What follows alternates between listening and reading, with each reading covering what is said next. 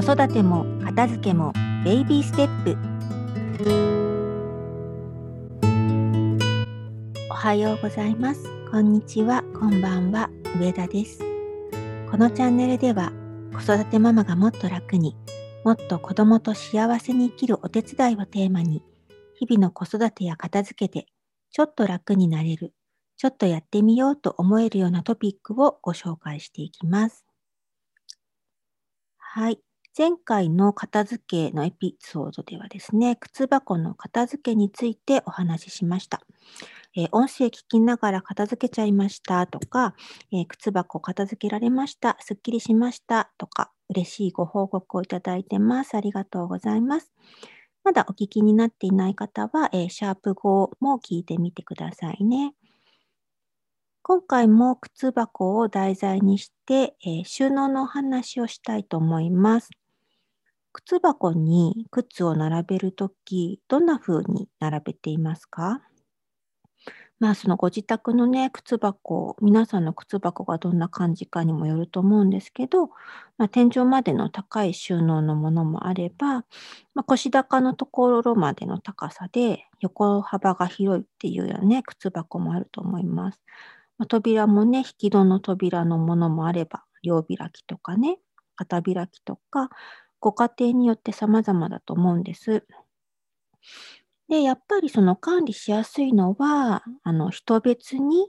段を分けていくっていう感じですかね。人によって1段使うとか2段使うとか。まあ、エリアをはっきりさせると、まあ、やっぱり管理はしやすくなりますよね。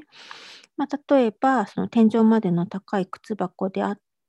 まあ、8段仕切りがあるなら、まあ、4人家族で1人2段ずつとか、まあ、腰高の靴箱だったら4段仕切りで1人1段ずつとかね、まあ、そんな感じで、まあ、その家族の人数とあと段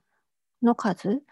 でこうエリアを決めていくと混乱せずにしまいやすくなるのかなっていうのはあるんですけど、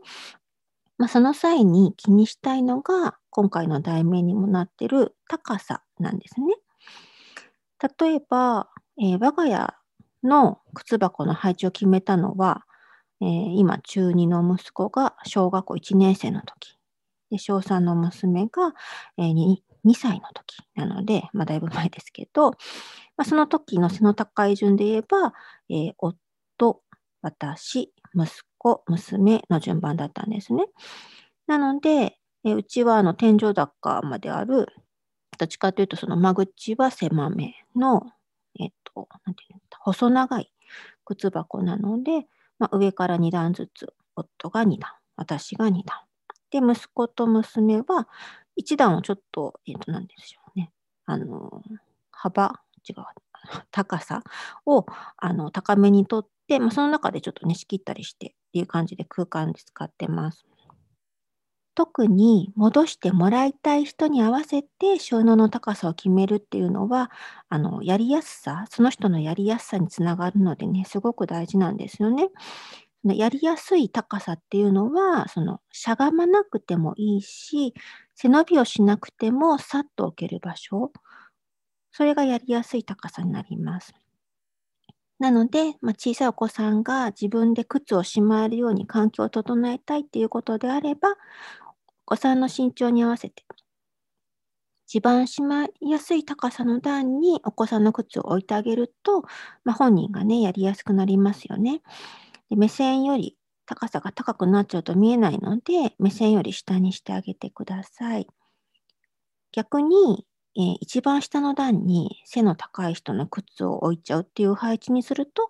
もしかしたらその取ったり戻したりっていうのはやりにくくなってる可能性もあります。靴ってね、毎日出したり戻したりっていうのをしますよね。なので、やりやすい高さを意識するってすごく大事なんですよね。で、家族のしまいやすさ、収納を作るときに、えー、置く場所、高さをちょっと意識してみてください。えー、詳細の方にですね、私がその靴箱収納について書いたブログのリンクを貼っておくので、まあ、よかったら見てみてくださいね。